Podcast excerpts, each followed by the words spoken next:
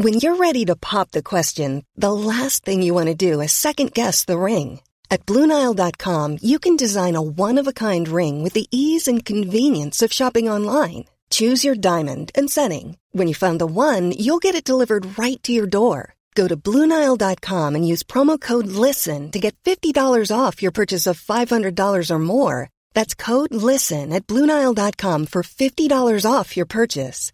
Bluenile.com code LISTEN. Hiring for your small business? If you're not looking for professionals on LinkedIn, you're looking in the wrong place. That's like looking for your car keys in a fish tank.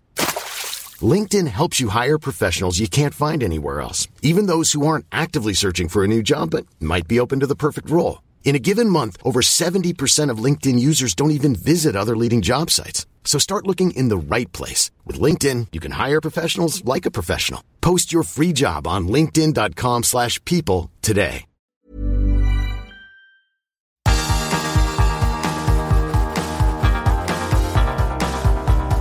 Universo Premier League.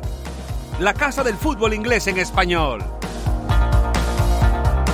Hola, hola, hola, ¿qué tal? Bienvenidos a Universo Premier League. Hoy nos dejamos de preámbulos, nos dejamos de parafernalias, de intros, de todo ese tipo de cosas que nos gusta hacer cuando no hay Liga de Campeones y vamos directamente al grano. Ha empezado la Champions, es jueves y tengo unas ganas tremendas de analizar lo que ha pasado en los partidos en la primera tanda de los octavos de final, encuentros de ida, solo ha habido un equipo inglés involucrado en esta instancia, la semana que viene le tocará al Arsenal, pero el Manchester City, que es eh, al que nosotros al menos le dedicamos más tiempo, ha conseguido ganar su partido en Copenhague por un gol a tres.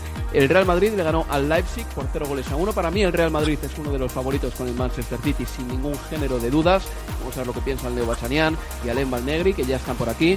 La Lazio le ganó 1-0 al Bayern de Múnich, vaya semanita para el Bayern, que no es que haya dicho adiós a la Bundesliga, pero le dieron un mazazo muy grande el pasado sábado cuando le ganó el Leverkusen y tampoco pudo ganar al eh, conjunto de Chiro Inmóvil, un Chiro Inmóvil que marcó además el eh, gol del triunfo para los laciales y el Paris Saint Germain con Luis Enrique le ganó 2 a 0 a la Real Sociedad. Hoy el programa va a orbitar mayoritariamente en torno a la Champions y luego ya en la segunda parte del programa Leo Bachanian y yo tendremos un ratito para la Premier League, que no podemos tenerla tampoco abandonada. Procedo ya a saludar a mis contertulios para el día de hoy. Alem Valnegri, hola, ¿qué tal? Hola Álvaro, hola Leo. Bienvenido, ¿eh? Siempre un gusto. Y Leo Bachanian, hola Leo. ¿Qué tal? Muy buenas chicos, un placer enorme. Como siempre, chavales, lo primero que os pregunto, ¿qué es lo que más os ha gustado, llamado la atención de estos partidos de Champions?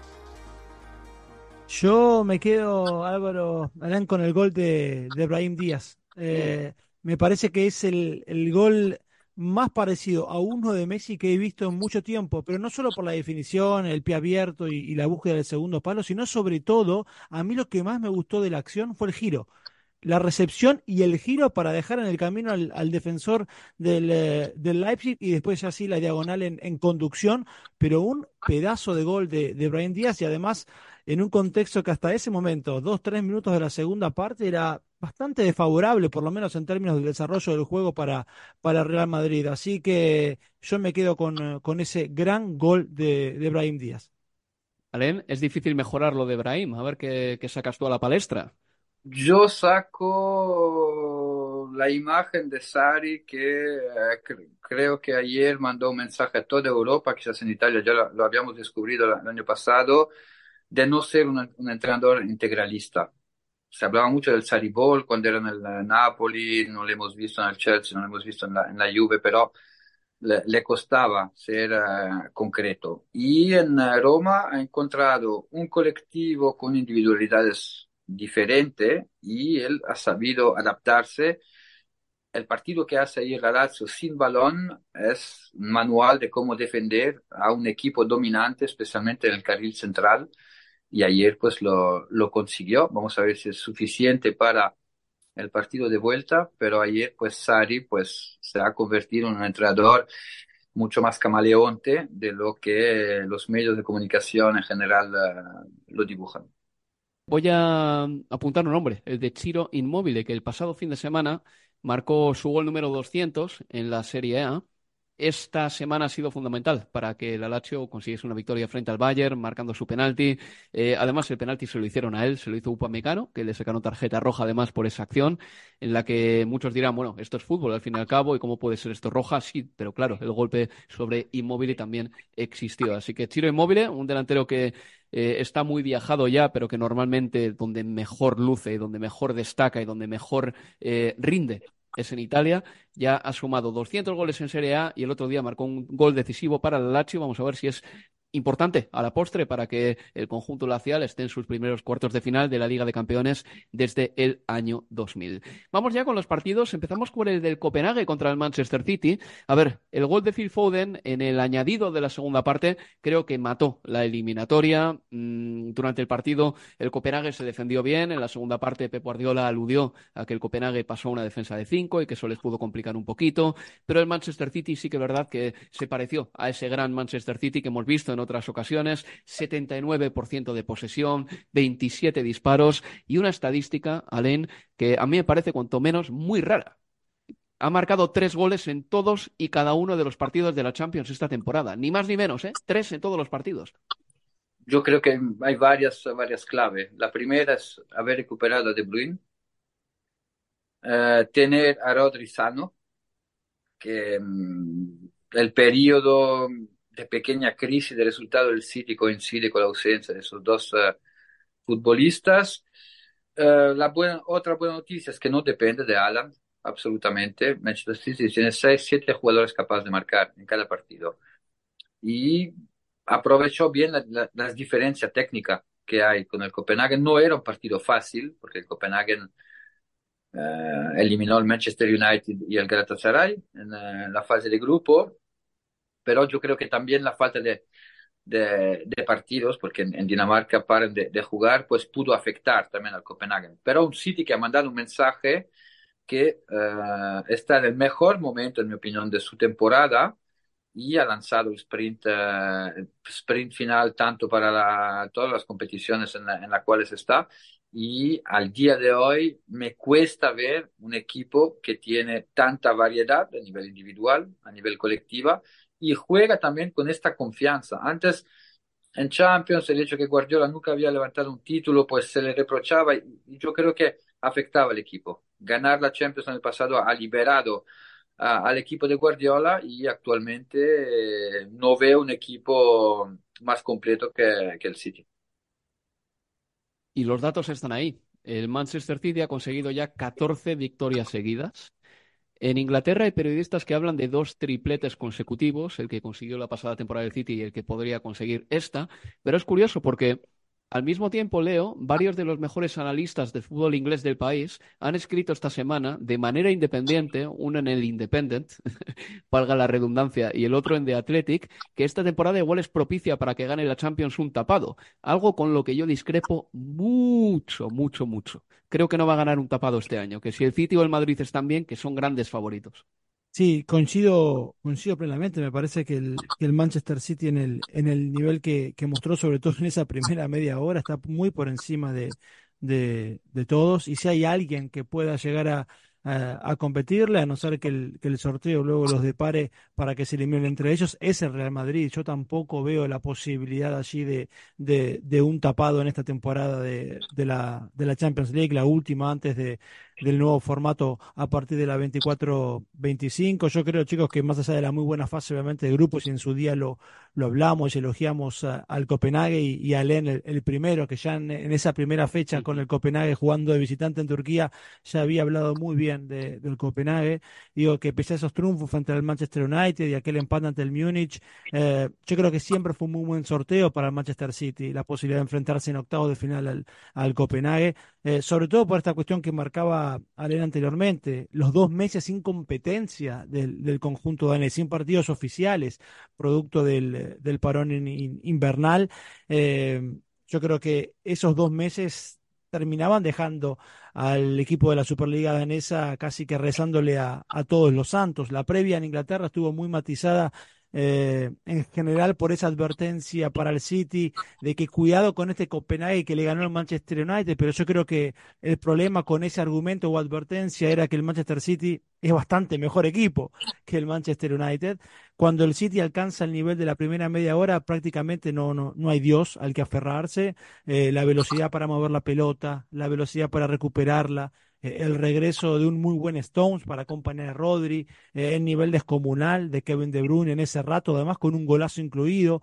Ya van dos goles en la temporada que el tipo no remata el arco, sino que da un pase a la red exacto, preciso. acuérdense ante el Newcastle en St. James's Park hace unas semanas, fue desde la media luna y con el interior y el martes fue más con los cordones y además yo creo que con un engaño porque yo creo que estábamos todos esperando el centro a Haaland y, el belga eh, eligió el remate al arco eh, perfecto, bien ubicado abajo para, para adelantar a, a su equipo, otra vez haciendo gala de, de eso que tanto le conocemos a, De Bruyne, que probablemente nadie explote tan bien como él, que es eh, ir al espacio entre el lateral y central y terminar castigando desde allí, ya sea con un centro o en este caso con, con un remate al arco. Esa sociedad de Foden, eh, De Bruyne, que se juntaron para ese primer gol y terminan combinando también para el tercero, que para mí consigo termina liquidando la serie a favor de, del City. Es una sociedad de la que si De Bruyne tiene pensado quedarse mucho tiempo en el, en el City, es una sociedad que vamos a recordar eh, largo y tendido, eh, en Inglaterra sobre todo, y me parece que en el contexto europeo también, si es que se da la lógica, que para mí es hoy la lógica, que el Manchester City termine eh, generando o ganando el bicampeonato de, de la Champions, pero bueno, eso ya queda bastante, pero es el más firme candidato. Volviendo a la pregunta inicial, no veo la posibilidad de, por lo menos yo de, un tapado en esta edición de, de, la Champions. Yo tampoco, pero al Real Madrid sí que le veo fuerte. El fin de semana deslumbró contra el Girona, matando la Liga Española prácticamente. Es un equipo súper fiable y un equipo que está todavía por recuperar a varios de sus mejores futbolistas. En Manchester City ya ha recuperado a Haaland y a De Bruyne, que es importantísimo, y en casi la misma medida a John Stones. Es decir, ya tiene Pep Guardiola la posibilidad de alinear un once muy parecido al once ideal del Manchester City. El Real Madrid todavía no está en esa tesitura porque Dermilichao está fuera y volverá, quién sabe, y cómo estará eh, a finales de abril, porque Thibaut Courtois todavía no está y hoy veía unas estadísticas eh, buenísimas. Eh, Thibaut Courtois en la final de Liga de Campeones de 2022 salvó un expected goals del Liverpool de casi cuatro ¿Eh? Y, el, y el Madrid no marcó un, os quiero decir, el Madrid no encajó en esa final. Eh, ha sido importante Steve Courtois, aunque el Lunin lo está haciendo muy bien. Quiero decir, el Madrid tiene todavía sus lesiones y se le acumulan porque Bellingham va a estar fuera con un problema de tobillo dos, tres semanitas. Brahim, que parece que no es tanto, también se lesionó el otro día. Pero yo sí que le veo al Madrid capaz de dar una, una noche muy dura a cualquiera. Eh, a otros clubes de la Champions en ese momento no. Y no me olvido tampoco de que el Manchester City el año pasado le ganó al, al eh, Real Madrid eh, con mucha comodidad en la vuelta de las semifinales. Pero este Real Madrid solo ha perdido esta temporada un partido en 90 minutos. Fue en el Civitas Metropolitano contra el Atlético de Madrid. Y su otra derrota fue contra el Atlético, pero en un partido que se fue a los 120 minutos. Quiero decir, la fiabilidad del Madrid existe pese a las numerosas bajas que ha tenido Alén. Sí, sí, sí, no. Madrid eh, están haciendo muy bien las cosas a partir de la dirección deportiva, mm, sobre la, política de fichaje que ha tenido en los últimos años, el crecimiento de, de jugadores eh, jóvenes. Eh, yo creo que para competirle al City le falta un 9 puro de área, porque con un 9 puro en, en Leipzig yo creo que el partido y sin Lunin hubiera podido acabar 3 a 5 para el Madrid tuvo muchas transiciones y, le faltó el hombre gol, el hombre, el hombre clínico, el que te hace los goles eh, feos. Y quizás un central, porque sí, hablamos muy bien de Lunin, nueve paradas el otro día, pero significa que también en defensa central han concedido mucho. Sesco ha tenido mucha libertad, ha ganado muchos duelos. Sé que no juega con su pareja central, que tuvo, ahora tiene que, inventarse, se inventó a Chouameni de central. Ahora, ahora mismo pienso que si se enfrentan los dos, el City está adelante. Yo mm, a este dúo para la Champions yo añado el Inter. Creo que el Inter le puede jugar al, Manchester City. Creo que el, el único equipo en, en, Europa con el Madrid que le puede jugar al City ahora mismo es el Inter. Lo que, lo que pasa, Len, es que el Inter tiene en octavos un hueso que no tienen ni el Madrid ni el Manchester City, que creo que puede ser el Atlético. Y ahí, que yo al Inter también le veo como uno de los grandes equipos de Europa y los números ahí están, ha tenido la mala suerte el Inter de Milán, bueno, mala entre comillas, ¿no? Porque terminó segundo y al final, claro, es que le ha tocado con, contra un equipo, contra el Atlético de Madrid, que en un par de partidos te la puede liar parda. Pero bueno, eh, por centrar un poco el debate, ¿dónde queda, perdón, Kepa Rizabalaga, ahora que Lunin ya se ha hecho además con merecimiento eh, con la portería del Real Madrid, un Kepa Rizabalaga que termina contrato en 2025? Veo muy, muy difícil encaje a, a, Kepa en el Chelsea y no le veo tampoco una venta, eh, desde luego tan buena como el precio que costó en 2018, eso para empezar. Pero el Chelsea al mismo tiempo tiene que ir quitándose efectivos de encima, porque ya hemos hablado de que además no va a entrar en Europa o en Champions y que tiene que acomodar eh, sus finanzas al juego limpio financiero. ¿Dónde queda Kepa exactamente aquí? ¿Qué futuro puede tener? Es que en el Chelsea ya tienen dos porteros y Kepa parece que no le interesa a nadie ahora mismo en el Chelsea. No, y, un futuro va a ser, me parece, está claro que es mucho más lejos de, de Londres que con un regreso a, al Chelsea. Es extraño lo que está viviendo a Ancelotti con una temporada en la que eh, la figura o una de las figuras del partido octavo de final de Champions League termina siendo la que era la tercera opción como arquero para el arranque de, de la temporada. Y en términos personales de, de la carrera de, de Kepa, un regreso a, Stamford Bridge no, para mí no, no es posible, primero por una cuestión eh, que hemos venido hablando de, de fair play financiero, que el Chelsea va a necesitar fondos para este próximo, este próximo verano. Si esos fondos no llegan finalmente de la mano de Conor Gallagher, que parece haber dado vuelta a la tortilla eh, eh, en términos del rendimiento personal y de cómo se planta frente al club, que tenía pensado venderlo, pero ahora pareciera que es más posible una renovación de contrato que una venta, pero el, la exigencia de dinero en el balance del Chelsea sigue estando allí y bueno, yo creo que Kepa termina eh, encajando bien en esa en ese en ese contexto. Obviamente eh, el dinero que termine sacando el Chelsea va a estar lejos de lo que pagó en su día al Athletic de, de Bilbao, pero todo lo que le permita al Chelsea amortizar y, hacer caja va a ser bienvenido, sobre todo para un futbolista que si le tocara retornar mañana, aún así no, no jugaría, pese a la baja de, de Roberto Sánchez.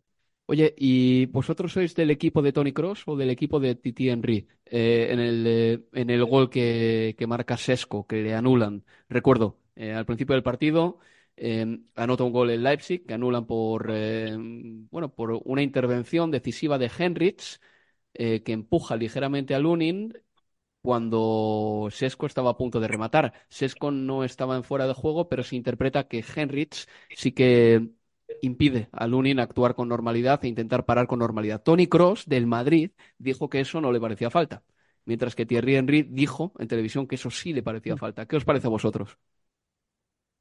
A mí me parece falta. Influye. Influye eh, está en el, en el, juego, está en fuera del juego, el empujón es claro. El empujón es claro, desequilibra a Lunin. Luego, si Lunin hubiera llegado a la trayectoria, no importa. Participa, para mí el gol está bien anulado, sí.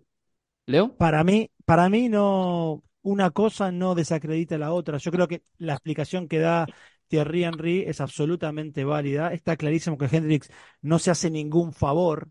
Eh, no con ese pequeño empujón que para mí no, no alcanza para, para pensar que, que el UNI no llegaría o que no llega al, al balón que va Sesco a partir de, de, esa participación del futbolista de, del Leipzig por detrás, pero sí lo que termina generando por lo menos es, es la excusa para, para el árbitro. Si pongo la excusa entre comillas, yo creo que sí lo que falla es la interpretación. Por mucho que Hendrik es verdad llega o parte de una posición adelantada y con ese pequeño toque con, eh, con el hombro en la espalda de, del arquero termina eh, participando de, de, la acción. Allí lo que falta para mí es interpretación pura y dura. Una cosa es, es, la regla del juego y otra cosa es el espíritu de esas reglas. Y, y, y, entonces cuando primero, por lo menos desde mi óptica, ese toque con el hombro no alcanza para, para desacomodar al arquero porque es muy leve, por lo menos lo que, lo que podemos apreciar en, en eh, por televisión, y, y, después de que por mucho que, no, que hubiese existido o que no hubiese existido el empujón, Lunin jamás hubiera llegado hacia donde estaba eh, Sesco para, para definir de, de cabeza. Eh, yo creo que por eso, en ese sentido, falló la interpretación y para mí estuvo mal anulado el gol. Eh, en ese caso, si querés, sí soy del team de Cross. Debió haber subido al marcador, pero la explicación de, de Tierney super válida me parece que no termina eh, invalidando lo, lo, que, lo que marcaba Cross. Pues tenemos empate aquí en el tema del gol de Sesco. Donde no hubo empate fue en Roma, Alén. H1, Bayern 0. Tuviste ese partido. Eh, reitero una vez más, la semana ha sido terrible para el Bayern de Múnich. Yo creo que aquí en Champions tienen todavía la posibilidad de dar la vuelta a la situación. En la primera parte el Bayern tuvo ocasiones, una falta de Sané que pasó cerquísima de la portería de Provedel. Em, también tuvimos una ocasión de llamar Musiala.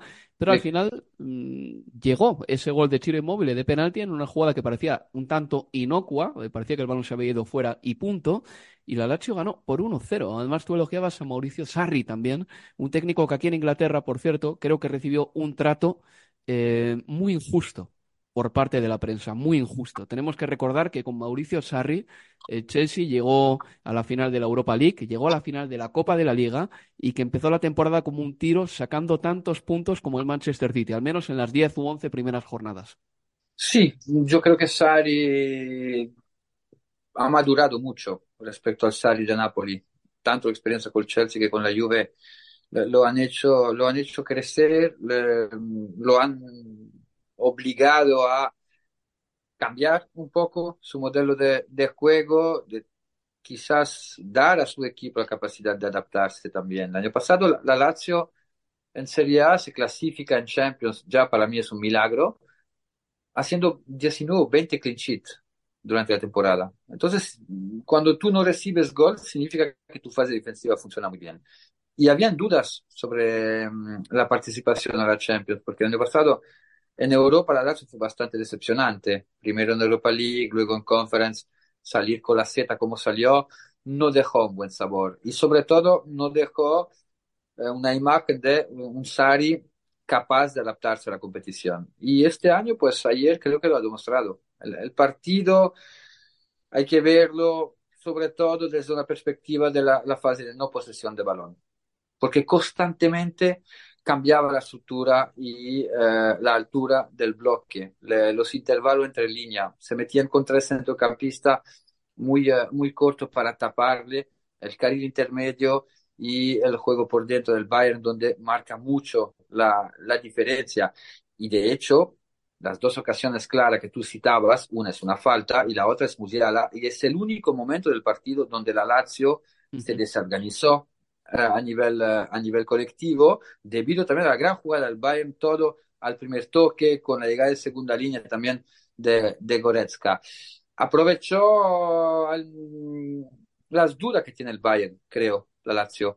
Yo vi el partido en Leverkusen, vi a un equipo saliendo con una defensa de tres, pero sin tener los conceptos para jugar con la defensa de tres, especialmente los um, dos centrales uh, por fuera muy por debajo del, del, nivel y se notaba que no tenían los automatismos para jugar con este sistema frente a un equipo que en cuanto a motivación, en cuanto a duelos en el centro del campo, en cuanto a calidad también individual del futbolista, pues ganó el partido de forma, de forma merecida. La Lazio técnicamente está muy por debajo del Bayern. Basta ver los 11 de los dos equipos, cuántos jugadores de la Lazio serían titulares en el Bayern. Yo no, no veo ninguno no veo ninguno, sin quitarle nada a la Lazio que me gusta, pero hay esta perspectiva colectiva que permite a, a los romanos de, soñar. Va a ser complicado, sería otro milagro de Sarias si se clasifica, pero tendremos que vigilar la situación en el Bayern, porque Tuchel, como siempre, Tuchel entra bien en los clubes, pero sale mal. Le ha pasado en Mainz, en Dortmund, le ha pasado en el, en el Chelsea, en París, y ahora en el Bayern hay algo que no está funcionando, ma te lo digo desde una perspectiva motivacional. Um, vas en Leverkusen y no sales con Kimmich. Kimmich es un refer referente absoluto de este equipo. Uh -huh. Thomas Müller en este tipo de partidas los gestiona. Ayer se le veía que tenía esta rabia competitiva que los otros no tenían. Los Sané, el mismo Musiala, Kane, totalmente transparente. Ayer Goretzka, que no juega en su rol porque no puede jugar en una estructura de dos. Goretzka es un ida y vuelta y hay que aprovechar la gran fisicidad que tiene. Y por fuera, los laterales muy decepcionante. Muy decepcionante. Cuando tú ves el carril que está tan denso a nivel posicional del equipo rival, intenta abrir el juego por fuera para obligar justamente al equipo rival a bascular y ahí encontrará su espacio. Y ahí no he visto absolutamente nada. Así que hasta la vuelta, no soy seguro que Tuchel será el, próximo, el entrenador del, del Bayern para el partido de vuelta. Oye, y Alain, una pregunta, mira, ya que estamos, y tú que eres un eh, gran seguidor y experto en el fútbol italiano, eh, ¿cómo valoras la figura de Ciro Immobile, que dentro de cinco días va a cumplir 34 años, ya eh, empieza a ser un delantero veterano de verdad, y desde 2016 en adelante en la Lazio ha sido capitán general, siempre ha marcado un montón de goles y es el octavo máximo goleador de la Serie A. ¿Por qué crees que el periodismo y la gente en general no le tiene como uno de los grandes delanteros de esta generación? ¿A qué, a qué lo atribuyes? lo atribuyo porque en la escena internacional no, no ha confirmado, tanto con la selección. Ayer marca su primer gol en una eliminatoria directa de Champions, a 37 años. Luego, eh, Immobile.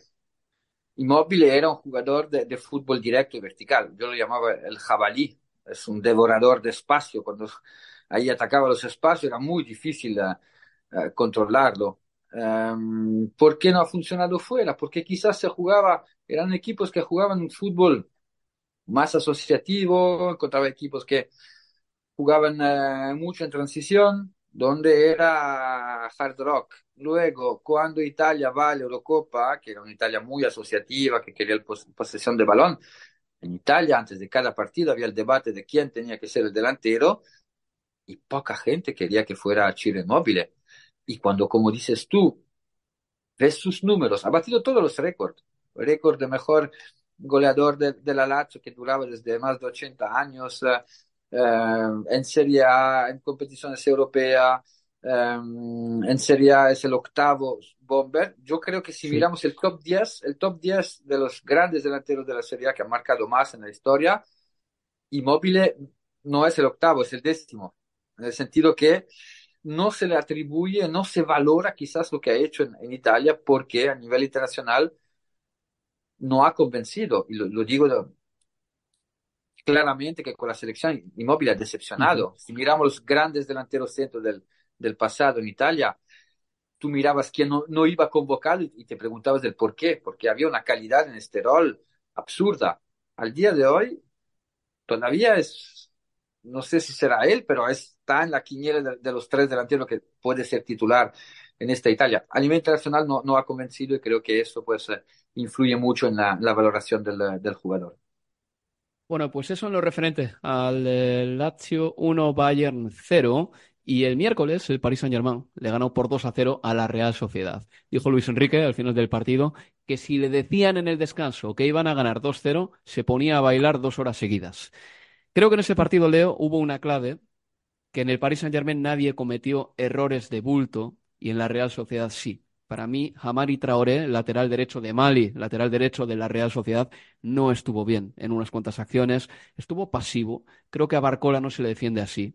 Y demostró también que no tiene quizá esa cualidad de corrioso y pegajoso que tienen otros buenos laterales. Traoré le dejó demasiado espacio a Barcola, que hay que decir por otra parte que no puede ser fácil de defender porque tiene las piernas muy largas y llega siempre a todo. Y parece que a veces está tan cómodo con derecha como con izquierda.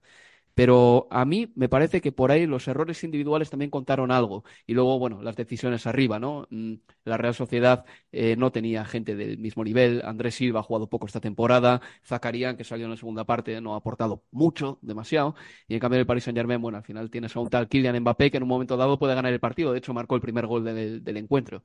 Sí, a ver, lo de, lo de Traoré, no puedo más que coincidir. Me parece que termina quedando pegado en la, en la foto del gol de, de Borcola porque no se mostró firme. Después también me parece, ojo, que, que Remiro estaba bastante retrasado también y, que por eso quizás no, no termina llegando antes que el delantero del Paris Saint-Germain. Eh, el gol de Barcola, de todas formas, es una jugada que para mí desata muy bien de Embelé, con, con amagues, con, cambio de dirección. Exacto, es él el que abre el panorama hacia el lado de, de Fabián y después sí ya llega la continuidad con, con Barcola, que no había hecho un buen partido. Digo, la muestra es que hizo el gol, e inmediatamente Luis Enrique lo cambió. Digo, el cambio estaba decidido antes del gol de, de, de, Barcola. Y más allá de que después, claro, Traoré en esa conducción que se le va larga al, al extremo del PSG no, no se muestra firme y llega el, el segundo gol. A mí me dio pena por la, por la Real porque me parece que eh, la actitud en el primer tiempo fue la de un equipo grande, no, no tengo dudas. A mí me gustó mucho el primer tiempo de la Real Sociedad.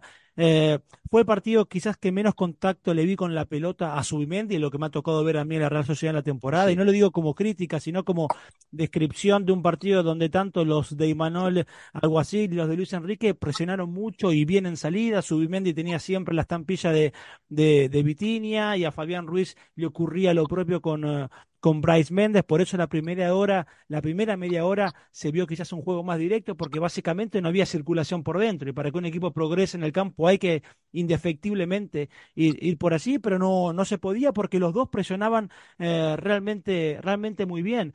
Pero es que, salvo aquella acción en la que Mbappé logra tener campo eh, y espacio hacia adelante y saca ese remate que, que tapa muy bien eh, Reniero, en el primer tiempo el, el PSG no, no, le, no, no le llegó a, a, la Real Sociedad, que insisto, tuvo una actitud de equipo grande porque jugó como jugó toda la temporada. En ningún momento yo vi un cambio de registro anoche en el Parque de los Príncipes, sobre todo en ese primer tiempo. Claro, después el primer gol de, de Mbappé termina por, por cambiar las cosas. También es verdad que la intensidad con la que presionó y jugó la Real Sociedad era difícil aguantarla los, eh, los 90 minutos, tanto como que tuvo mala suerte, porque aquel remate de, de Merino eh, tenía destino de golazo y finalmente fue destino de, de travesaño y, y, afuera.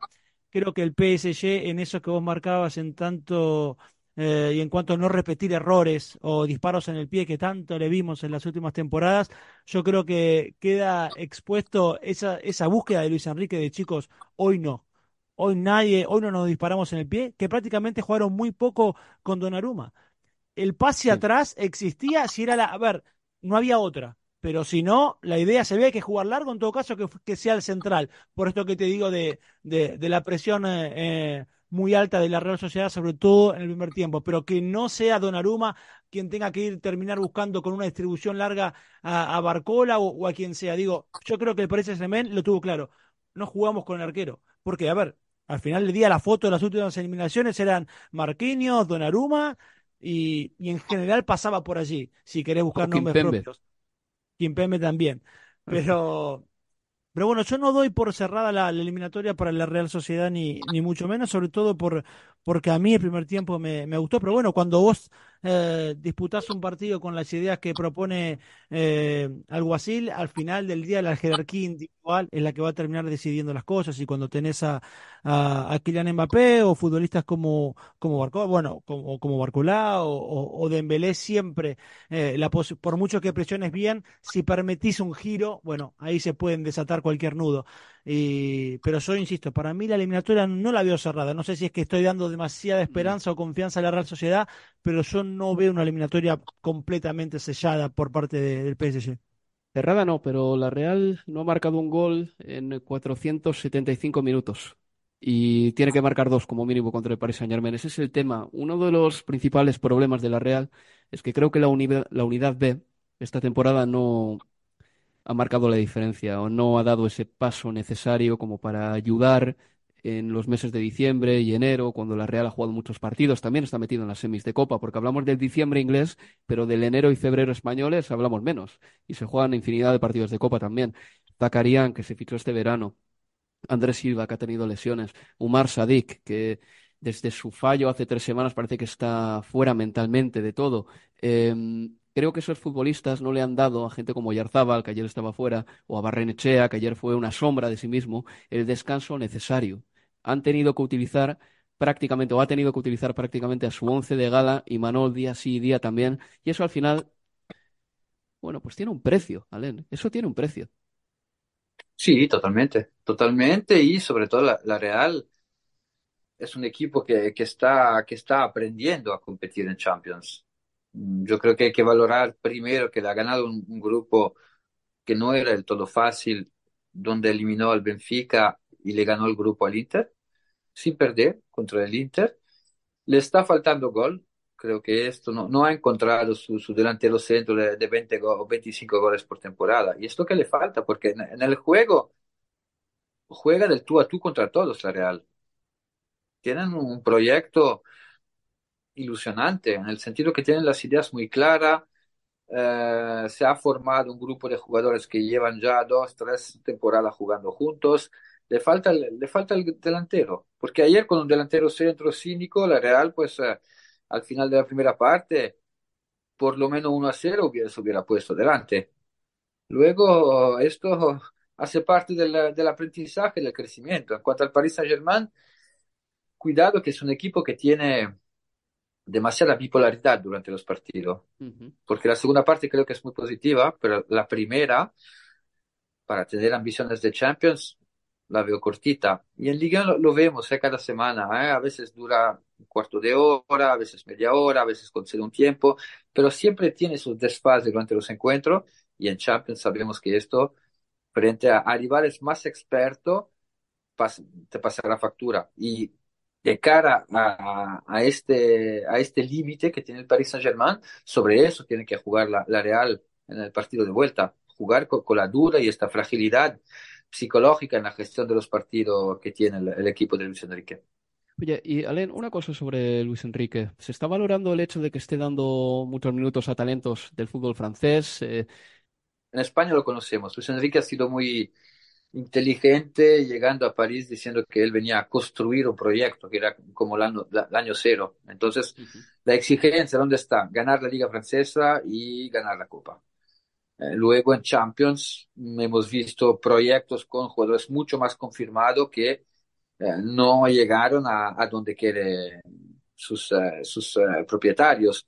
Así que él sí, con Barcola, con Zaire Emery, Pure también, yo creo que ayer Beraldo, no sé mm, por qué juega, porque no, yo creo que le va a costar adaptarse al fútbol europeo. Mm, no entiendo bien dónde lo ve concretamente Luis Enrique. Para mí es un central, no es un lateral izquierdo. Me sorprendió no ver a Lucas Hernández ayer desde el inicio, un partido de esta importancia.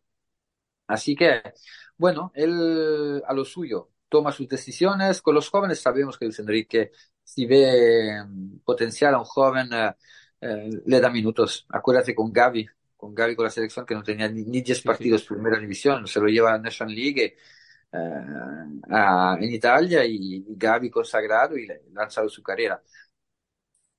Se le valora por esto, se le, se le cuestiona por sus conferencias de prensa que están uh, descubriendo una, la faceta comunicativa de Luis Enrique con los medios. ¡Qué sorpresa! No, Sí, porque no lo conocían, no lo conocían. Luis Enrique es, es, directo, Luis Enrique ya sabemos cómo gestiona. A mí me, me encanta en ¿eh? conferencia de prensa, pero sí. molesta a muchos periodistas y, y, nada, pero aparte de esto, yo creo que está haciendo muy buen trabajo valorizando los, uh, los jóvenes y preparando probablemente el post de Mbappé también, porque uh -huh. yo creo que Mbappé al final pues uh, no se quedará en París.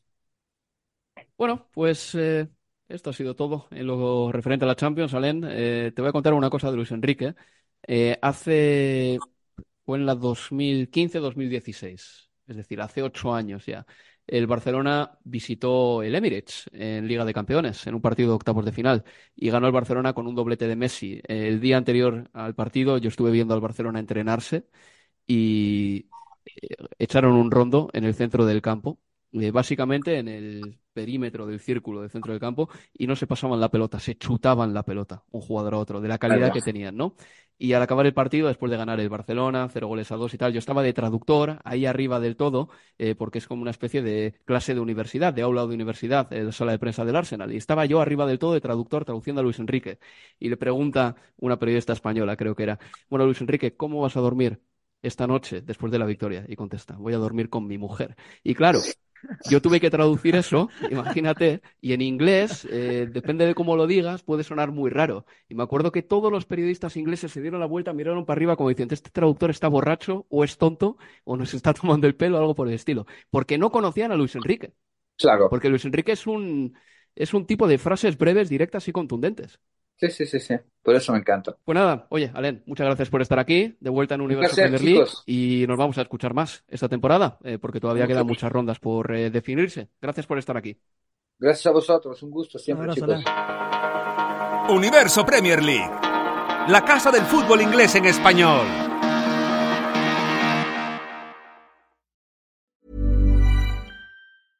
¿Ready to pop the question? The jewelers at BlueNile.com have got sparkle down to a science with beautiful lab grown diamonds worthy of your most brilliant moments. Their lab grown diamonds are independently graded and guaranteed identical to natural diamonds, and they're ready to ship to your door. Go to BlueNile.com and use promo code LISTEN to get $50 off your purchase of $500 or more. That's code LISTEN at BlueNile.com for $50 off. BlueNile.com code LISTEN. There's never been a faster or easier way to start your weight loss journey than with PlushCare. PlushCare accepts most insurance plans and gives you online access to board-certified physicians who can prescribe FDA-approved weight loss medications like Wigovi and Zepbound for those who qualify. Take charge of your health and speak with a board-certified physician about a weight loss plan that's right for you. Get started today at plushcare.com slash weight loss. That's plushcare.com slash weight loss. plushcare.com slash weight loss. Burrow is a furniture company known for timeless design and thoughtful construction and free shipping, and that extends to their outdoor collection. Their outdoor furniture is built to withstand the elements, featuring rust-proof stainless steel hardware, weather-ready teak, and quick-dry foam cushions. For Memorial Day, get 15% off your Burrow purchase at burrow.com slash ACAST and up to 25% off outdoor. That's up to 25% off outdoor furniture at burrow.com slash ACAST.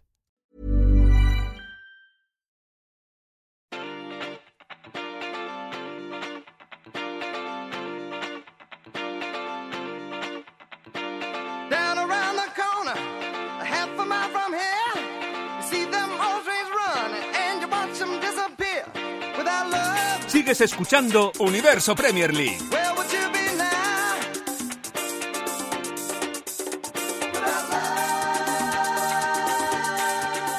Seguimos en Universo Premier League y yo soy Álvaro Romeo y tengo que recordaros que este fin de semana estaremos narrando la Premier League. En concreto, el sábado a las 3 de la tarde estaremos en vivo con el Borley Arsenal y el domingo con el partido en Kenilworth Road entre el Luton Town y el Manchester United. Un Manchester United, por cierto, que ha sido noticia esta semana por temas de despachos. En primer lugar, quiere llevarse a Dan Answorth eh, como director deportivo. Tengo que recordar que el Manchester United ya este invierno ha hecho un movimiento de cierto calado, fichando a Omar Berrada del Manchester City como uno de sus eh, ejecutivos principales y Answorth estaría por debajo de Berrada en el organigrama. Mm, hay que ficharle, además, porque si el propio Answorth renuncia a su cargo en el Newcastle United para trabajar para el Manchester United, tendría que estar un año sin trabajar. Así que hay que ficharle o hay que llegar a un acuerdo con el Newcastle United. Leo, Answorth ha sido uno de los, de, de los autores intelectuales de este Newcastle United, pero también del Brighton Hove Albion eh, pre de Cherby. Sí, y también eh, el responsable probablemente principal de que las selecciones juveniles de, de Inglaterra eh, consiguieran tan buenos resultados con aquel Mundial Sub-17, con el Mundial Sub-20 y con la producción de futbolistas jóvenes que, que vemos a diario en la, en la Premier. Bueno, quien generó el cambio en la FA en materia del fútbol juvenil fue justamente Dan, Dan Ashworth. Eh, eso sí, igual me parece, Álvaro, un, quizás un signo de, de estos tiempos, ¿no? De que eh, la excitación por parte de los hinchas de, de un club de fútbol pasen por la Sí. contratación de un director deportivo, ¿no? O que los del United le digan al City, te quitamos a Omar Berrada, casi como si le hubieran sacado a De Bruyne, o que ahora la esperanza esté... O que, o que ahora la esperanza esté puesta en Dan Ashworth, e insisto, Sí. el tipo en lo suyo es un crack, no, no pasa por ahí lo que, lo que digo, pero sí que, que eso, que me parece que que la esperanza de que todo mejore pase por un director deportivo, por un ejecutivo, bueno, eh, no sé, es extraño, pero bueno, eh, es cierto que, que si terminan quedándose con Dan Ashworth, tendrán allí alguien que conoce eh, muchísimo el fútbol inglés, que tiene muchísimos contactos, que no es poco, y que además ha demostrado su valía, insisto, en la FA, en el Brighton y en, el Newcastle, como bien hemos marcado. Bueno, Leo, pero no quiero aburrir al personal tampoco, porque para mí todos estos temas de directores deportivos y estrategia deportiva creo que no son eh, muy interesantes para los oyentes en general, que son mm, ya para muy cafeteros del fútbol y para muy cafeteros de la dirección deportiva. Y además, creo que el Manchester United esta temporada ha estado mucho en los medios de comunicación, aparte de por sus problemas deportivos, por el tema de Ineos Que por cierto, esta semana hemos tenido una última novedad, que es que la Federación y la Premier League han dado ya el visto bueno a la oferta que ha hecho Ineos para adquirir el 25% del Manchester United. Y aquí es cuando te hablo con todo el cinismo del mundo y te digo, nunca en mi vida había visto tanta eh, tinta utilizada para hablar de la adquisición de nada más que un 25% de un club. Y ya sé que mm, Sir Jim Radcliffe va a utilizar más de 200 millones de libras para mejorar las instalaciones de Old Trafford, que eso es importante, pero estamos hablando de un 25%. Un 25% nada más. Eh, quizá lo más interesante de todo esto para mí es saber exactamente ya cuánto vale el Manchester United en relación al Chelsea, porque fue la última compra gorda que se efectuó hace dos años. El Manchester United o los Glazers han vendido un 25% por 1.030 millones de libras. Es decir, el Manchester United vale 4.120 millones de libras. Dos años atrás, el Chelsea costó más que el Manchester United ahora. Me parece cuanto menos curioso, teniendo en cuenta que, eh, bien, Old Trafford no está muy bien, pero ¿qué me dices de Stamford Bridge también? Un campo que necesita, vamos, eh, una reforma en condiciones. Que el Chelsea fuese más caro hace dos años, cuando además, eh, digamos que era más fácil comprarlo porque se quedó técnicamente sin dueño. O sea, que el Chelsea valiese más hace dos años que el Manchester United ahora me parece cuanto menos curioso. Puede tener también que ver con el hecho de que uno está en Londres y otro en Manchester y el precio del suelo, el precio de la ciudad. Puede ser. Pero vamos, el Manchester United, si me preguntas hace dos años cuál es más valioso, el United o el Chelsea, te digo, prácticamente sin duda el Manchester United. No, y además en términos eh, comerciales eh, siguen siendo mayores los ingresos de, Manchester United aún en épocas de vacas flacas en términos de, de títulos que, el propio Chelsea, con lo cual sí que, puede llamar la, atención eh, sin dudas aquello que uno valiera más hace dos años de lo que hoy eh, podemos entender cuesta o vale el United a partir de lo que pagó Radcliffe por el 25% apenas de, de las acciones del club. El Chelsea costó 4.250 millones de libras a Todd Boehly, 4.250 millones de libras, y el Manchester United costaría 4.120 millones de libras. Y por otra parte, el negocio que hicieron los Glazers, Leo, compraron el Manchester United por 790 millones en 2005. Ha crecido el precio del club seis veces en tan solo 19 años.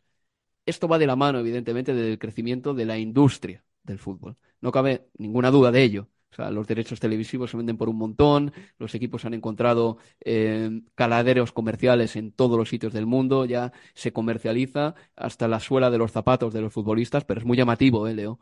Que en 19 años un club haya mm, aumentado su precio seis veces. Es muy llamativo, 19 años nada más.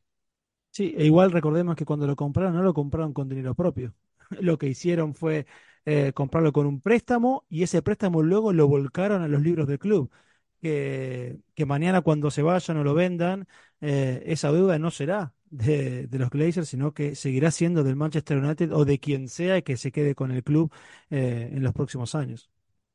Bueno, pues eh, antes de terminar el programa, quiero hablar del Brighton Hove Albion. Un Brighton Hove Albion que, por cierto, y esto es un elogio enorme, no va a tener que jugar el playoff de la Europa League esta semana, porque quedó primero en un grupo que tenía, entre otros, al eh, Ajax, al Olympique de Marsella y, si no recuerdo mal, al AEK de Atenas. Creo que era el AEK de Atenas, el equipo que estaba con ellos en el grupo. El Brighton Hove Albion lo hizo muy bien. Era la primera temporada que el Brighton jugaba en Europa.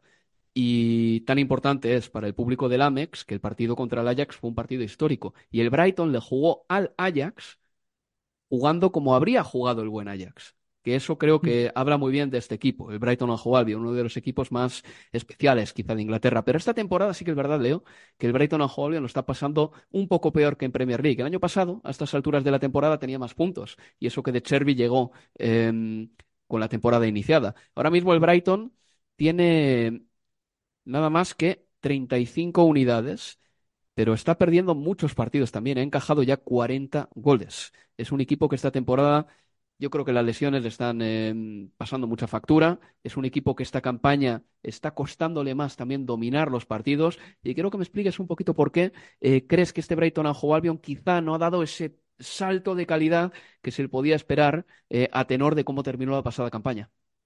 A ver, yo igual creo que teniendo en cuenta el contexto, igual terminar llegando a esa cuestión también de, de la cantidad de goles que, que, encaja. Yo creo que poniendo en, en vista y en considerando cómo han atravesado esta temporada eh, y los por qué, yo creo que es un, hay un salto adelante aún, que pese a que no tener los mismos números en Premier que, que la pasada.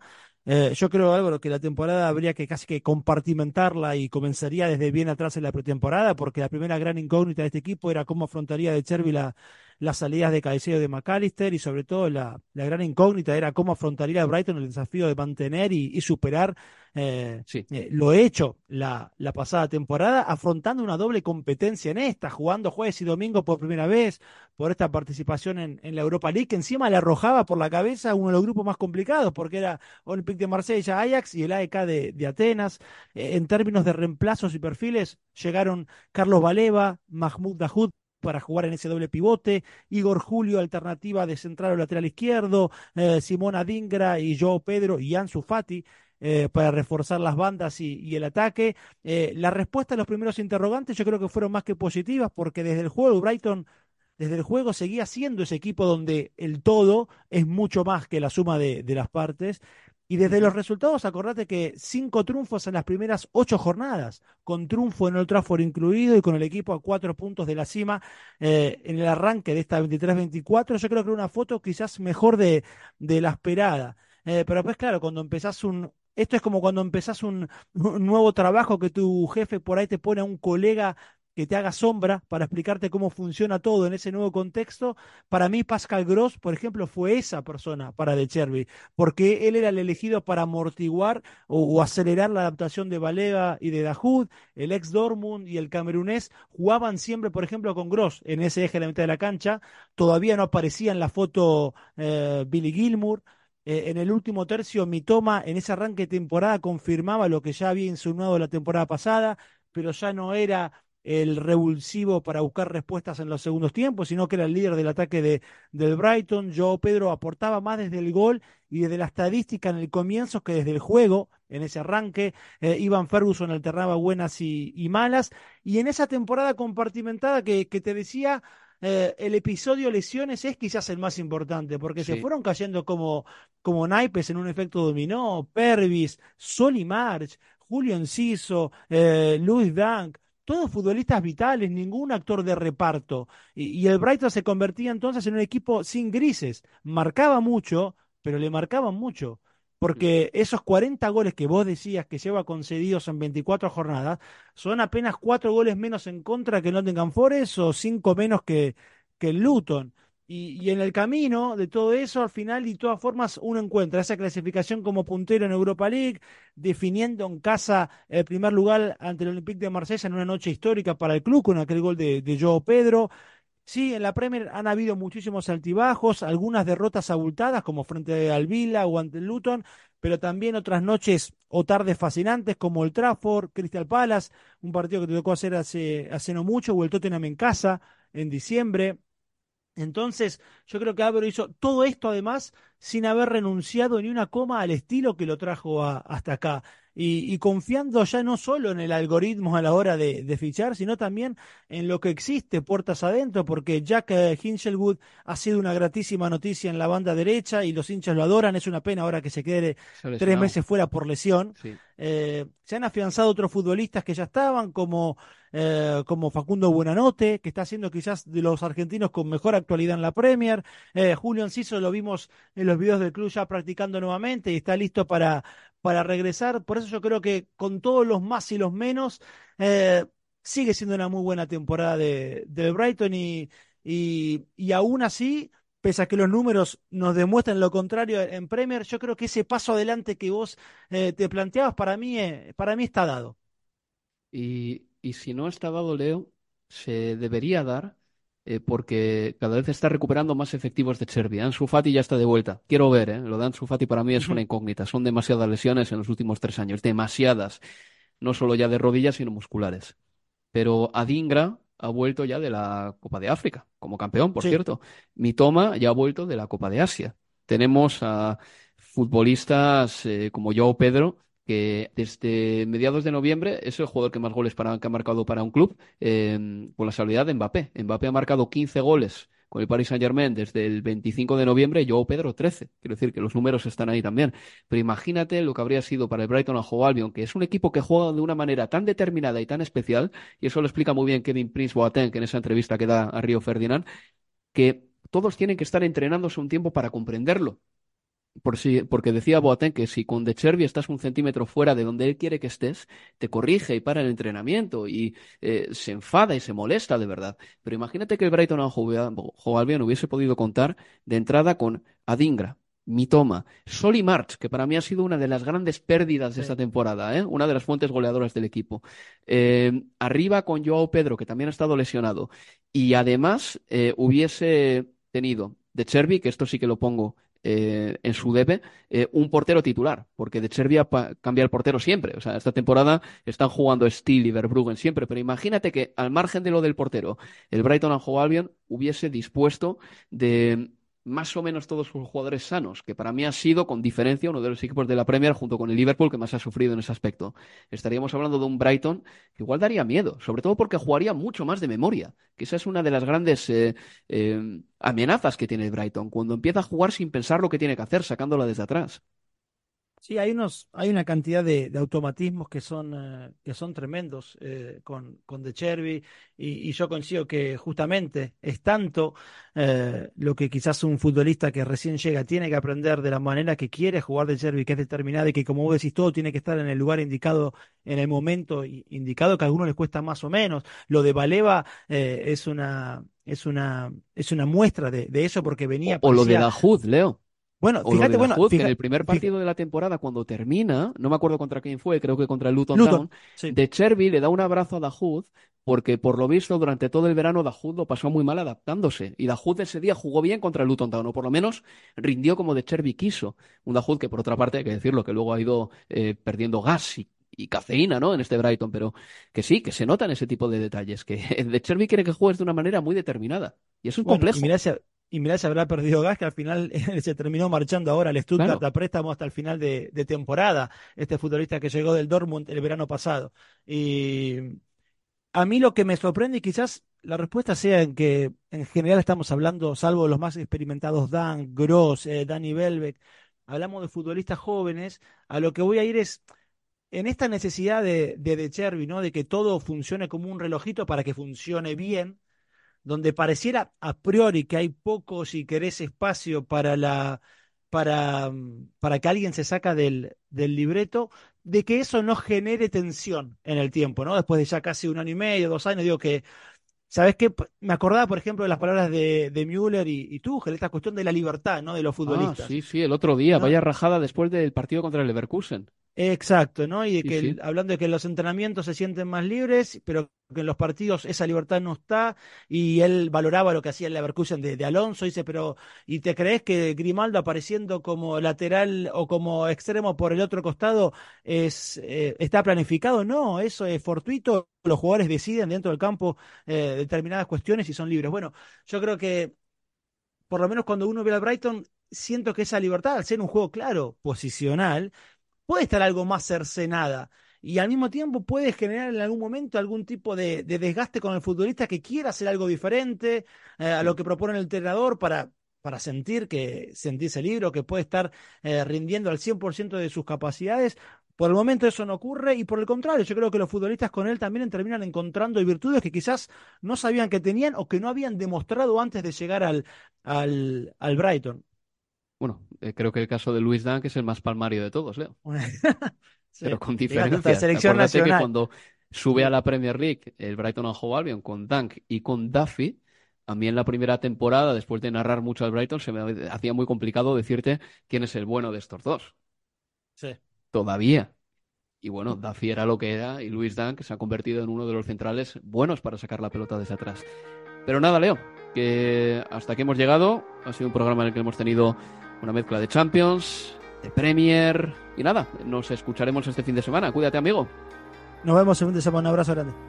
Y os recuerdo que este fin de estaremos en directo en em, lo podéis ver además en arroba Estadio Premier, en Twitter o en X. Estaremos en directo el sábado desde las 2 y cuarto, hora de Inglaterra, hasta las 5 con el Burnley Arsenal y el domingo con el partidazo de la jornada, el Luton Town Manchester United.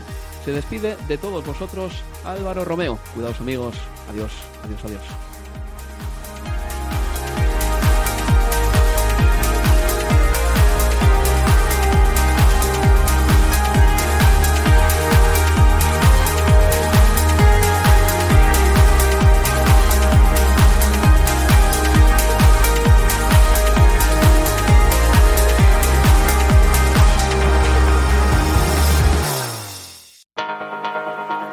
Universo Premier League, la casa del fútbol inglés en español.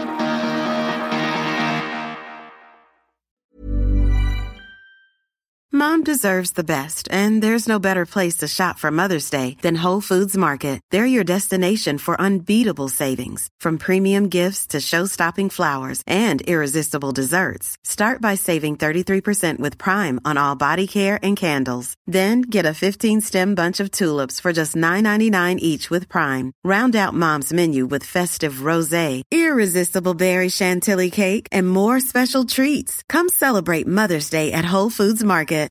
When you make decisions for your company, you look for the no-brainers. And if you have a lot of mailing to do, stamps.com is the ultimate no-brainer. It streamlines your processes to make your business more efficient, which makes you less busy. Mail checks, invoices, legal documents, and everything you need to keep your business running with stamps.com. Seamlessly connect with every major marketplace and shopping cart. Schedule package pickups and see your cheapest and fastest shipping options from different carriers. With rates up to 89% off USPS and UPS rates. And with the Stamps.com mobile app, you can take care of mailing and shipping wherever you are. Make the same no-brainer decision as over 1 million other businesses with Stamps.com. Sign up with code PROGRAM for a four-week trial, plus free postage and a free digital scale. No long-term commitments or contracts. That's stamps.com. Code program.